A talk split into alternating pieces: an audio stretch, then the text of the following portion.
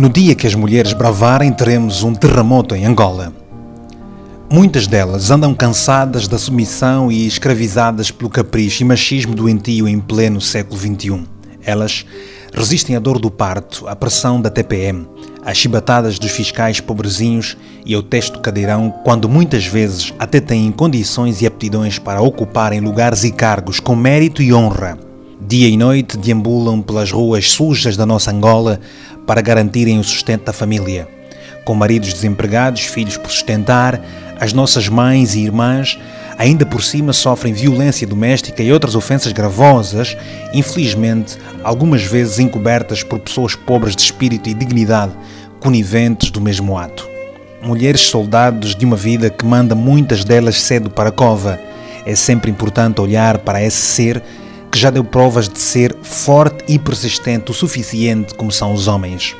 Mulheres que são pais, donas de casa e o pilar de uma sociedade que persiste em adiar as oportunidades que há anos elas reivindicam, e com razão.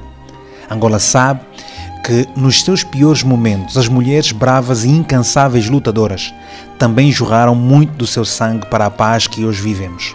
Não é justo que as mulheres sejam tratadas com desprezo e em segundo plano por uma sociedade que hoje, tal como no passado, precisou da sua força e coragem, da sua visão e paciência, do seu conforto e ombro, onde muitos camaradas e irmãos confessaram os seus horrendos pecados carnais e políticos.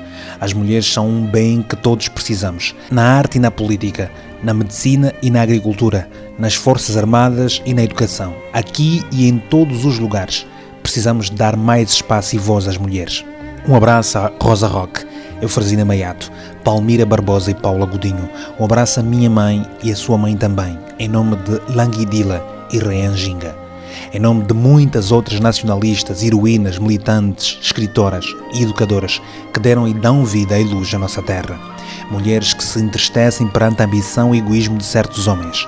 A fome é tanta, a necessidade espanta e não a cueca que resiste ao apetite sexual de muitos, embora alguns prefiram dar hoje o turugo prostituição galopante, consumo de álcool como nunca antes, numa terra com tantos contrastes.